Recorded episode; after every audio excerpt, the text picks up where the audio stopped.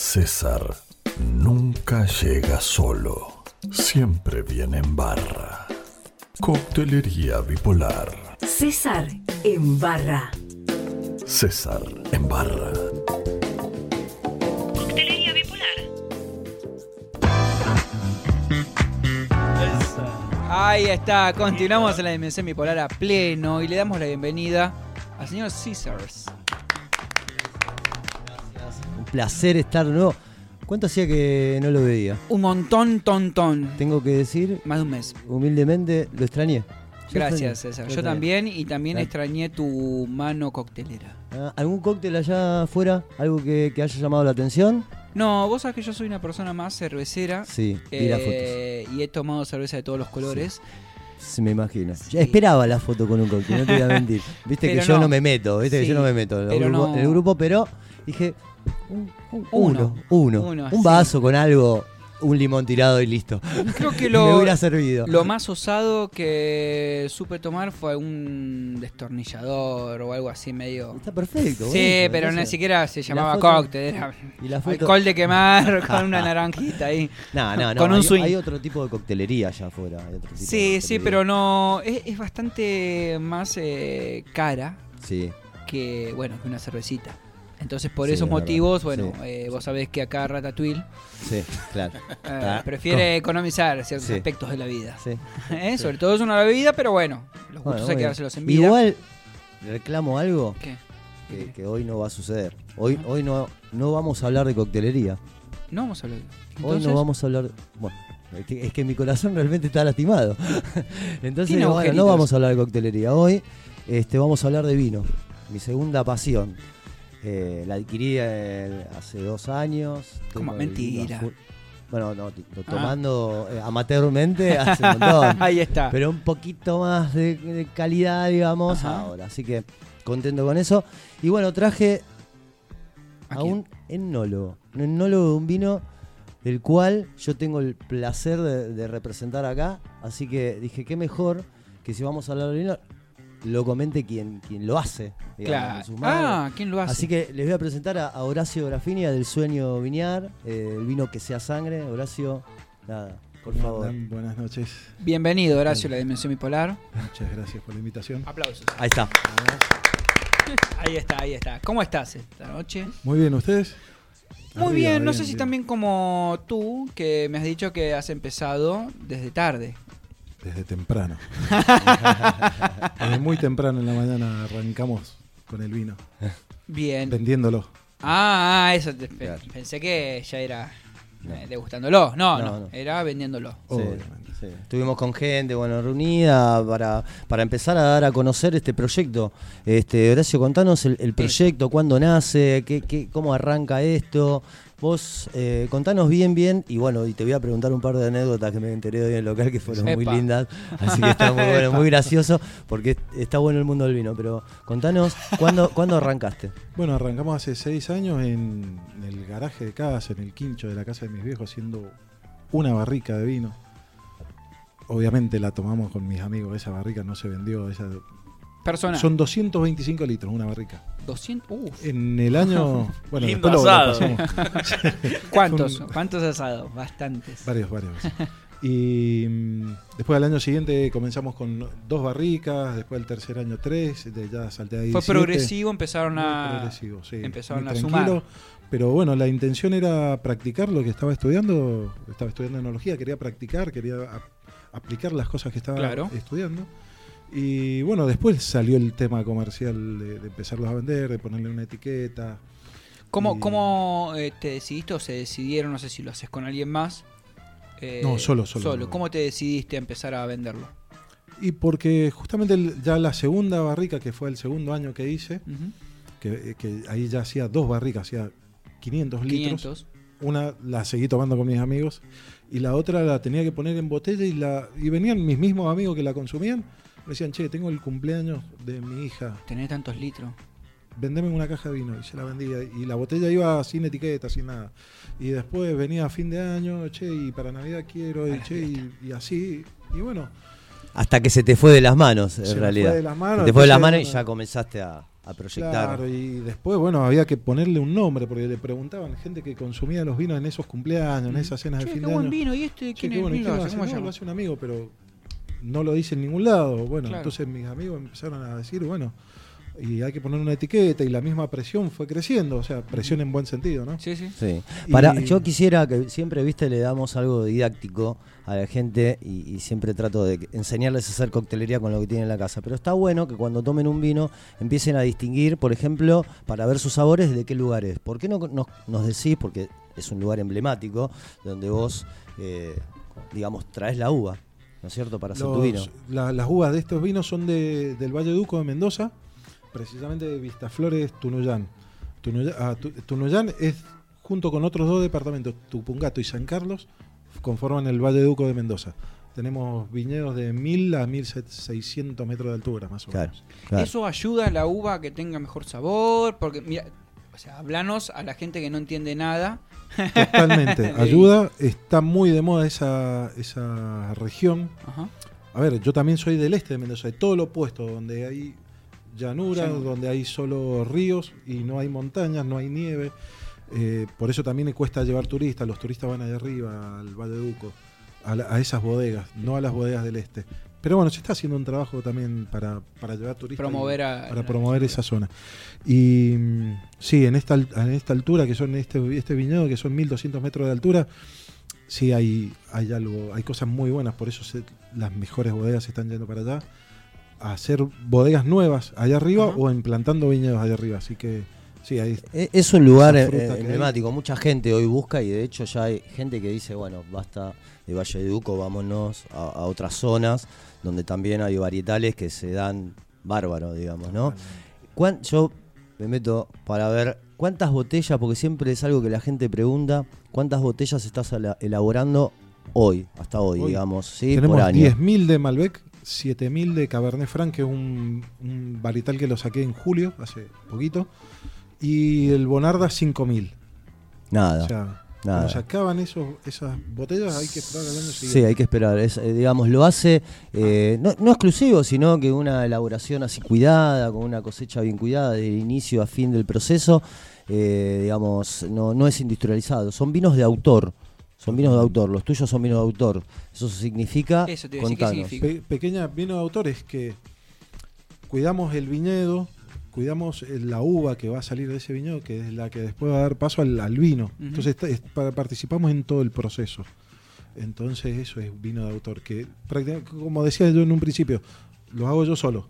Lo hago, lo eh, fracciono también ahora con, con máquinas, eh, fraccionamiento. Antes era- lo hacía botella por botella. Eso te quería preguntar. Cuando te iniciaste en la primera barrica, ¿cómo lo hacías? ¿Cómo era el modo todo superandi a para.? mano, todo a mano, Todo todo mano. sucio. Había que, o sea, pegoteado por la uva, que es dulce, que después por las levaduras se transforma en alcohol. Era todo dulce, todo sucio, estaba todo pegoteado. Eh, lavar botella una por una. El llenado era manual. El tapado después era manual también, con una máquina, con el O brazo. sea que quedaba- era manero este.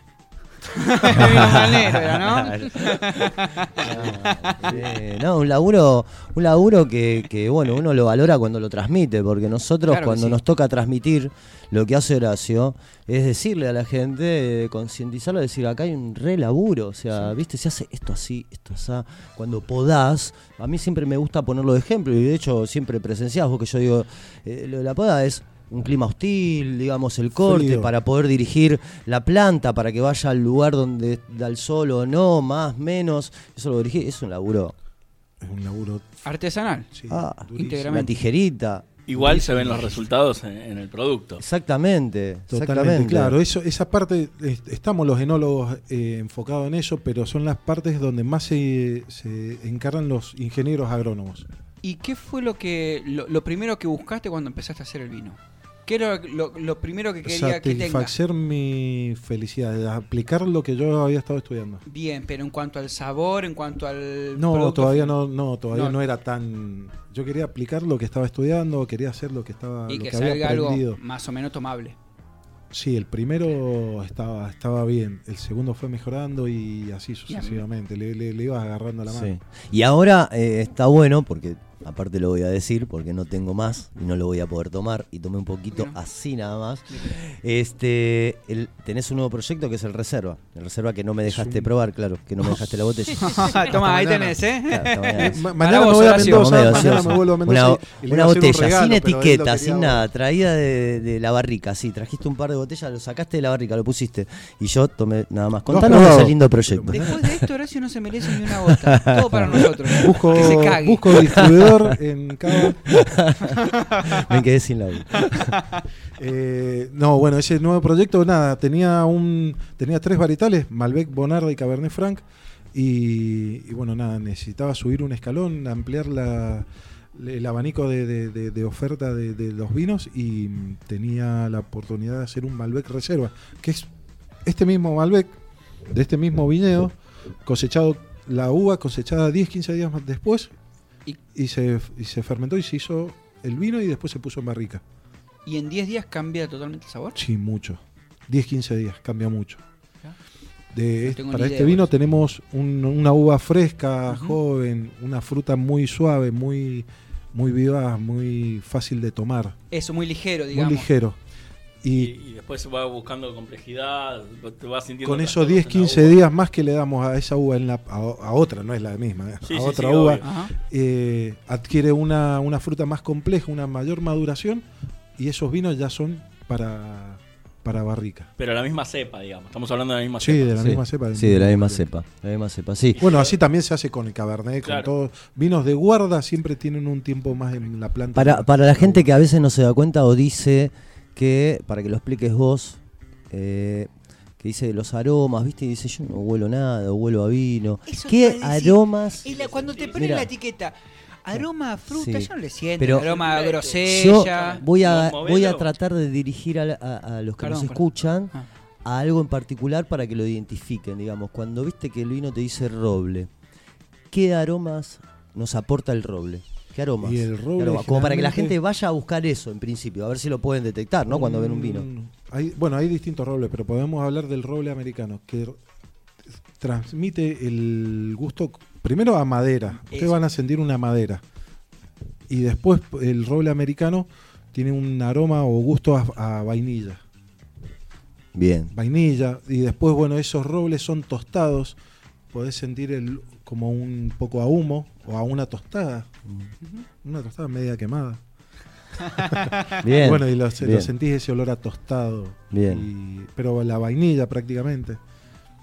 Eso, eso está bueno que, que lo sepan, porque podemos eh, tratar de que la gente cuando vaya, claro, ¿viste? Porque es una manera de, por eso te hice las preguntas que te hice, porque hay, hay que dirigir a que busquen su paladar, ¿no? Para que busque su paladar la gente. igual si no lo sienten no hay problema No, por vino, supuesto. no sienten la fruta cuando hablamos un- de un Malbec que no tiene madera y, y- y- y la fruta típica del Malbec es la la, es la cereza o la nana, o el- perdón, la nana no, una, la cereza. La digamos. ciruela cereza, también. o ciruela, algún Este se fruto siente rojo. bien, bien frutado. Si no la sienten Sí. a la ciruela, tomen vino igual, Claro. no es necesario. Pregunta, cuando, la- cuando dicen eh, se siente como a ciruela, no tiene ciruela el vino. No, no. No. No. No, no, bueno, eso Pero para sentir el olor- perfecto, una pregunta el olor y te vas a dar cuenta ideal. de- Pero te lleva. te lleva, te, te, te recuerda a, esa fruta en particular.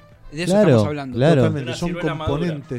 Químicos que tienen Que lo son mismo que parecidos a, a a la los de la fruta. ciruela. Ah, los mismos, claro. Claro. Son muy parecidos, Son parecidos. ajá, que también están en la uva, pero recuerdan a la ciruela. Claro. Ah, Capaz que se sienten más en la ciruela, entonces vos comes un, algo con ciruela y lo te das cuenta. Claro, en claro, cambio, en la uva, no. Podés encontrar también pimienta o canela Claro, o otros claro. sabores. Sí, es verdad, Claro. pimienta, canela. Pimienta, Claro. Pimienta en los Cabernet Franc o, Sí. o O Cabernet el cabernet, el cabernet mucho. Típico, cualquiera de los dos Cabernet, pimienta o pimiento. Pimiento también. Ahí ya si vamos a diferenciar entre el Cabernet Franc y entre el Cabernet Sauvignon, el Cabernet Sauvignon te recuerda a pimienta.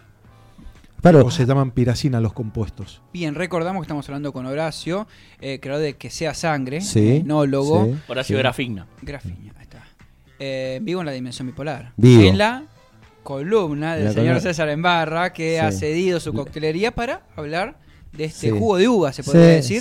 Sí, sí. ¿Eh? Este ¿O no, ju- es un jugo, es un Es un jugo. juguito. sí, sí, Es un juguito. porque- Es un juguito. Bueno, lo estamos tomando ahora y, y no estamos comiendo nada. El vino pasa, está fresco. Se está degustando muy bien, eso te iba a decir, muy ligero y quería hacer eh, justo hincapié en con qué se puede llegar a acompañar eh, una clase de, de este vino. Es Malbec, ¿no? ¿Este? Sí, Malbec. Bien. 2017. Sí. Bien, ¿con qué se puede acompañar algo como para picar, no una comida fuerte? Algo como para... Un Ahí, quesito, al- un- quesito, sí. Un queso. ¿Picante o eh, más blandito? No, un se- semiduro. Un semiduro, cáscara amarilla, sí, unas galletitas, un saborizado. Un Gouda puede andar Sí. muy bien. Sí, sí, Igual- se puede tomar tranquilo, se puede tomar tranquilo sin comer. pero un quesito pero como para decir, Un bueno. Claro. Y también sentir otro- otro saborcito en el. Igualmente, paladar. el Malbec va con todo. Va con Sí. una pizza, con una pasta, con un asado. Eso es lo que tiene el Malbec y que es lo que lo ha hecho famoso en el mundo Sí. al Malbec argentino, ya sea de Mendoza, de San Juan, de La Rioja. Sí, bueno, hoy se me ocurrió, sabés que a raíz de lo que vos dijiste, ¿no? Hoy eh, voy a decirlo, voy a decirlo, se me ocurrió justamente por lo que vos decís, el vino hay que tomarlo, relajarse. No, no, no es complejo el vino, es un momento que nosotros creamos y que está creado, decir, bueno, me quiero relajar, me tomo un vinito cuando llego a mi casa, cuando estoy con mis amigos, la excusa como para, para hacer algo, digamos, ¿no? Yo estaba, voy a hacer un maridaje de vinos con pizza, con distintas pizzas.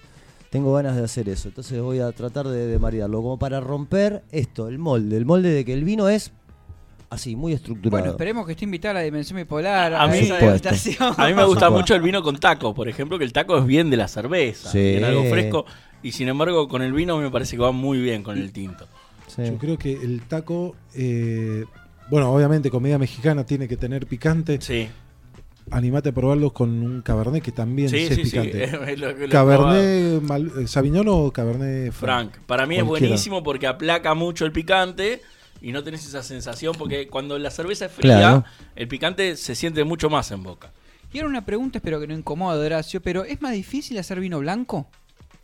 De uva. Necesitamos hoy, para hacer un buen vino blanco, tecnología. Se necesita plata para hacer un vino blanco bueno. Ah, mira. Ah, Se cuando me dijiste plata tecnología, para tener tecnología. máquinas. Sí, máquinas. Ajá. Sí, se necesitan equipos de frío, se necesitan algunos insumos secos que son caros, son en dólares o en euros, porque son franceses, casi todos esos insumos Ah, para no hacer un muy buen vino blanco se necesita un aporte económico bien. Claro, un poquito Bueno, más. fuerte. esa- ahí está. Pero sí es es un poquito más difícil que el tinto de, de hacerlo. es más Sí. complejo, claro. Tienen otros tratamientos, quizás que, conllevan otros eh, otros Total- tiempos. y bueno, ya lo dijiste. Sí. Otros Sí. valores. Sí, Igual- igualmente sí. se puede hacer vino blanco de uvas tintas, digamos.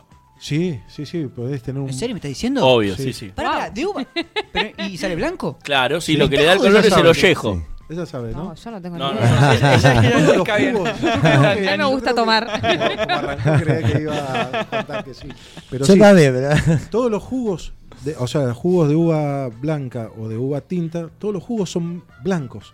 El, el color al vino tinto se le dan los pieles de la uva tinta. Por eso está en maceración el jugo que se va ollejo. transformando Ah, en vino con el ollejo de la uva Mirá. tinta. El vino blanco se, se aprieta, se saca el jugo, se saca el ollejo, no sirve más, y se fermenta solo el mosto, el jugo o el zumo de uva. Mirá, bueno, ¿Viste? hemos aprendido algo en Sí. la dimensión, algo ¿Viste? más. ¿eh? Algo más, yo no ¿Viste? sabía eso. Bueno, sí, la verdad que me pareció interesante que venga Horacio que, que nos dé un poquito de, De vino. otra- Ah. De vino, sí, sí, el que sea sangre Malbec. Pero me han dicho off the records también que va a haber un. Eh, Sí, va a haber un sorteo. Sí, ¿Y esta vez va a haber estar un elegido a dedo como la otra? Porque No. me, han, me han recriminado que la anterior. Nah, No, me, jamás. me recriminaron que no, estuvo a dedo. No, para No, nada. no, no. Para nada. A dedo la- no. la- la- a dedo no, pero ahora podemos escribana me dice que no. podemos tirar, digamos, una consigna. Y que lo elija toda la, la produ- que lo elija la producción, no sé si. Uy, la cómo te pasaban lo- la pelota. Bien, perfecto, listo. Sí, sí. Bueno, o que lo elija Horacio, digamos. Ahí está, Está. una- que lo elija Le mandamos por WhatsApp. Una, o- una- o, damos el, Instagram después de Horacio para que también eh, esté ahí. sencilla. Sí, sí, sencillita. Yo lo que creo, como dije recién, el vino es un momento.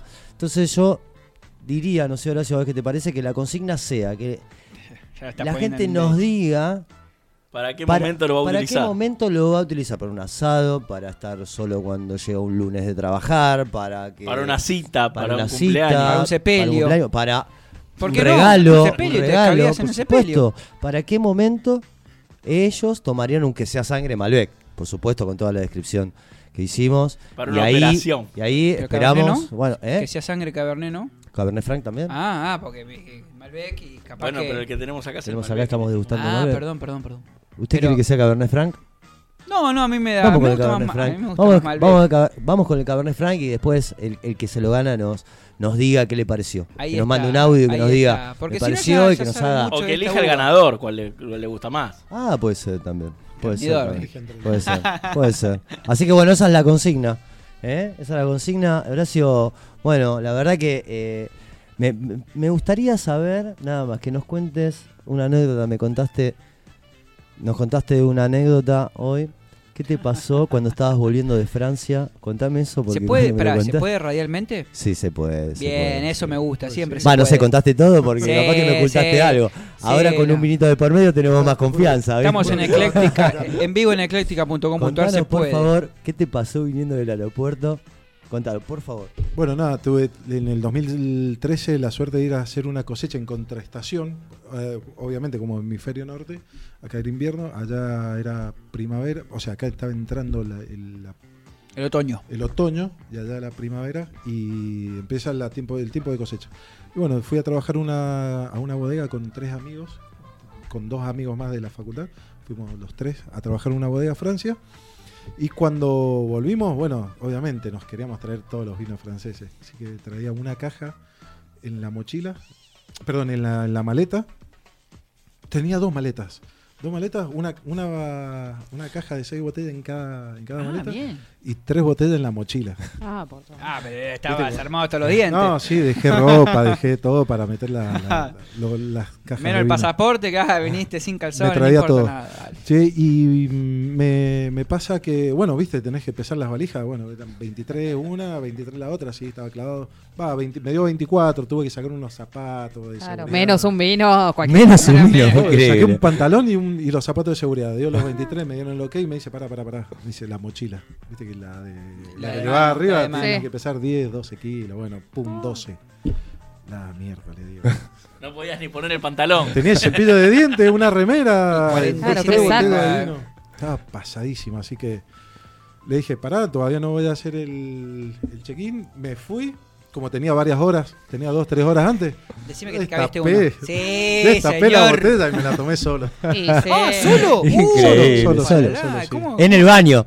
Yo fui al baño. En el baño, en el baño, Ah, qué bien que lo maridaste con esos aromas, no, terrible. Increíble. Un 750 ahí nomás. Hola, la. Sí, la verdad que antes del cierre quería que cuente eso porque bueno, viste, a veces la gente tiene a los enólogos como viste creativos o te hacen, Bueno, viste, qué Sin creatividad, embargo, clavarte un- bueno, nada. un Ah, tres no, cuartos en como el ahí. elitistas, viste, como elitistas, pero sin embargo, nada, la verdad que lo- la pasamos bárbaro con, con, con Horacio, este cuenta estas cosas y un par más que bueno, lo dejaremos para, para más adelante, para el próximo, Para la por supuesto, seguro, eh, estoy, creo que van a dejar César en barra y van a poner la columna vino Horacio, ¿entendés? Más o ojo, menos. Buena, eh, ojo, Buena, eh. eh. Vino Horacio. No des idea, Ojo, vos, eh, Fran, no escuchá, idea pará. que- no hay vejile, vos. dale. ya le dieron el ok del otro lado, Sí, mamita. ya, ya renovamos, ya Ya, renovamos por un año más. Ojo, es muy bueno igual. ¿Le va a hacer cada 15? El vino Horacio. Sí, ojalá. Si no Ahí me está. llaman, estoy en Mendoza, ustedes me llaman. Ahí está, la- ahí está. Hacemos llamados a vía satélite. o cuando vienen con una otros condición, enólogos Manda una también. encomienda, si no, no, ¿cómo lo probamos? Claro, Porque la idea también es probarlo, que la gente del otro lado nos tenga un poquito de envidia. ahí está. ¿Eh? sí. Estás convencido. Qué fácil. que- No, gracias, sí, es un Qué amor. grande, es un amor. porque tiene reserva encima. Bueno, Porque iba a ser para vos. estoy herido, Lo estoy herido. pincha, lo pincha con la reserva. ¿Cómo está con la reserva? Bueno, que herido. sea sangre. Que sea sangre. eh, ¿Lo pueden adquirir en dónde este vino? En Recoleta, Rodríguez Peña 1515, la Cava Wine Store. Y, ¿Dónde, eh, dónde de nuevo? Porque no escucho bien. En la Cava Wine Store, Rodríguez Peña 1515. ¿Queda Ahí- cerca de la Bonne Street de eso? No. Sí, por ahí. Tres, cuatro cuadras más o menos. Sí, sí, los esperamos. Esperamos Bueno. para un vinito, siempre hay algo para degustar, por supuesto. Y, y el que sea sangre de vino de autor, claro, porque creemos en esa clase de vino, esta clase de enólogos que bajan el vino a tierra y que nada, podemos llegar a la gente, que no es tan dramático tomar un vino, no es saber o no saber. Claro. Perfecto. Que- Bueno, entonces toda la gente que esté interesada, por supuesto. Rodríguez Peña. Rodríguez Peña 1515 y si no nos escriben en la Cava Store o bueno, a César en barra pueden escribir también, ¿no? Por supuesto, ¿no? Tenemos una arroba César en barra, me No. muero. Tenemos que Ah, hacer un Twitter, algo, una- un Instagram arroba César en barra. Algo amigo. tenemos que hacer con. César. Está durmiendo eh, en Sí, la, en época esta de la tecnología, me parece. Bueno, que, voy a abrir, eh, voy a, sin voy a frazada abrir- aparte. voy a abrir el Instagram todo coctelería y en FJ tendremos los vinos, pero voy a abrir. Tengo novedades con la coctelería, pero será el mes que viene. Bueno, esperemos que estemos invitados en la próxima degustación. Sí, sí, y sí, y, ¿Y también sí? podemos hacer una grabación para poder publicar en, en, en Instagram de la Dime. En las redes. Me gustaría que estén ahí conmigo. Bueno. Un momento lindo. Muchísimas gracias, chicos. Horacio, César, eh, No, un placer ustedes, tenerlos aquí. Gracias por la invitación. Un, un placer, la hemos pasado muy bien. Bueno, eh, me alegro que así sea. Cuando quieran volver, eh, las gargantas van a estar abiertas. Yo- yo- sí, claro, en 30 días estoy. En 30 días estoy yo por lo menos. Perfecto, perfecto. Bueno, nosotros vamos, eh, nos despedimos. ¿Con qué nos despedimos? ¿Con un qué? Y les recordamos antes a los oyentes que estamos sorteando el vino. Así que nada, bueno, nos escriben en las redes sociales. Sí. ¿Y cómo era la consigna, La César? ¿La consigna recordamos? es con qué, en qué momento elegirían tomar un que sea sangre. Malbec que sea sangre. Del sueño de Viña. Ahí está. Ahí está. Bueno, nos vamos bien arriba Oh. con Rick Astley con Never Gonna Give You Up.